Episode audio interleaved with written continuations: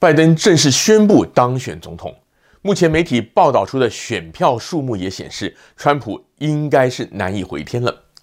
然而，川普本人并没有宣布承认败选，还表示要讨回被偷走的选票。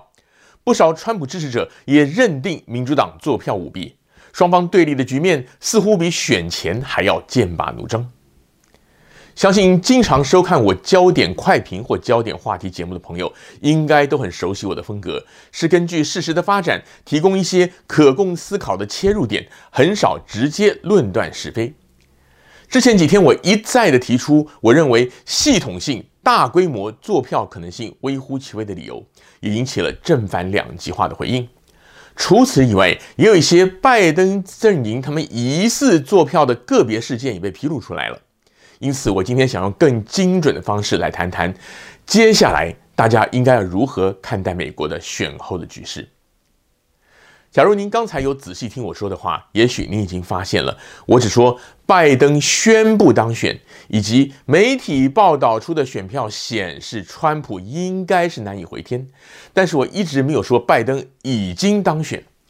其实不要说是我这样一个小小的评论员，只要您曾经仔细的观看前几天美国各大媒体在公布开票情况时的遣词用字，也许您已经发现，他们都是用 projected 或者是 predict 等等，也就是预估、预期之类的。就算拜登已经在发表胜选谈话，在专门报道选情的网页上面，多半也只是说拜登已经宣布胜选之类的话。这种做法，一方面是出于对于开票数字的严谨态度，另一方面也可以说是法律责任考量。同样的道理，现在有人呼吁掌管联邦政府建筑物的总务署署长赶快承认拜登胜选，并且赶紧展开政权的交接作业。这种态度其实是不对的。因为这个总务署长一旦承认拜登胜选，就必须要展开政权交接的过渡程序，不但要对拜登的团队开放联邦政府机关建筑，拜登团队还可以借此去约访官员，取得相关的简报资料，甚至还可以动用资金。而在选举诉讼司法程序还在进行，而且诉讼案还可能会陆续增加的情况下，这种不可逆转的程序，当然应该要保守谨慎。也因此，不管您是支持拜登还是川普，现在都应该要尊重司法程序，稍安勿躁。毕竟这次大选是在前所未有的疫情之下进行的，可能的漏洞和疑点的确也不少。加上双方的选情极度的紧绷，选后不能够马上的尘埃落定呢，其实也在预料之中。而对于选举舞弊这方面呢，先前我曾经多次的解释过，大规模的系统性的舞弊造假几率很低的原因。并且希望大家谨慎地看待相关的传闻，不要人云亦云，乃至于被煽动。但是我也从来没有反对川普的阵营与支持者搜集证据，并且采取法律行动。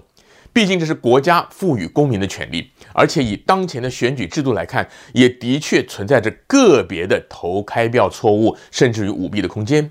因此，我希望支持拜登的朋友也不要对于川普阵营的指控嗤之以鼻，并且加以嘲讽，而应该要尊重他们质疑与搜证提告的权利。但是相对的，美国是法治国家，有一份证据说一分话。部分川普支持者要求全面重新验票，并且要请电脑专家全面的查验全国各县市选务处的电脑投开票程式等等的。坦白讲，也于法无据。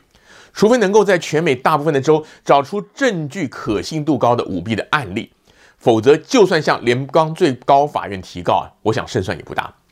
至于川普支持者是否会发动全国性的街头示威抗议呢？我想当然有可能，但这样一来，和平理性解决选举纠纷的空间将会更小，也将会更进一步的影响到外界对川普还有支持者的观感。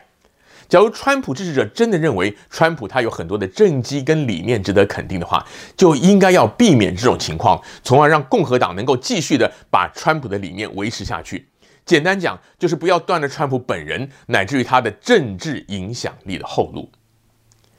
这个世界上没有完美的人，更没有所谓的真命天子，因此人类才会创造发明了这个选举制度。川普跟拜登这两个七十几岁的老人，各自有各自的人生经历，有在个别领域之内的经验和成就，却也有他们各自的缺点、争议，甚至于所谓的丑闻。川普上台之后，坦白讲，他的言行举止和作风的确惹人争议，许多在行政命令或者人事任用等方面呢，也不合乎宪政体制。但从另一个角度看，他也的确打破了华府政坛的许多旧习跟陋规。而他的言行举止虽然夸张，甚至有时候可以用粗鄙来形容啊，但是这当中其实的确有相当成分是媒体断章取义、扭曲报道之下渲染甚至捏造出来的。也因此，其实也有相当比例的川普支持者是基于理性与他们自身的立场和观点来看待川普的政绩，并且还得出了正面的评价。而这些选民也对主流媒体长期的报道不公感到愤怒。但是话又说回来，川普的确在个人的私德与性格上有相当多的可疑之处。民主党的选民讨厌他呢，当然也不令人意外。另一方面，拜登本人乃至于他的二儿子杭特，同样也涉及了一些疑似的丑闻案件。可是当中却有相当程度是未经证实的。特别是选前几天，所谓杭特电脑外泄的性丑闻的影音等等，已经证实是造假。因此，川普的支持者面对深红媒体的爆料，也应该要以理性的态度来看待。最重要的是，民主政治是选领导人，不是选圣人。对于政策与政绩之外的因素，不是不应该考量，但也不要看得太重。此外，美国总统是有任期的。而以美国的宪政体制实施的状况，在可预见的未来，也不会有哪位总统有本事去延长自己的任期。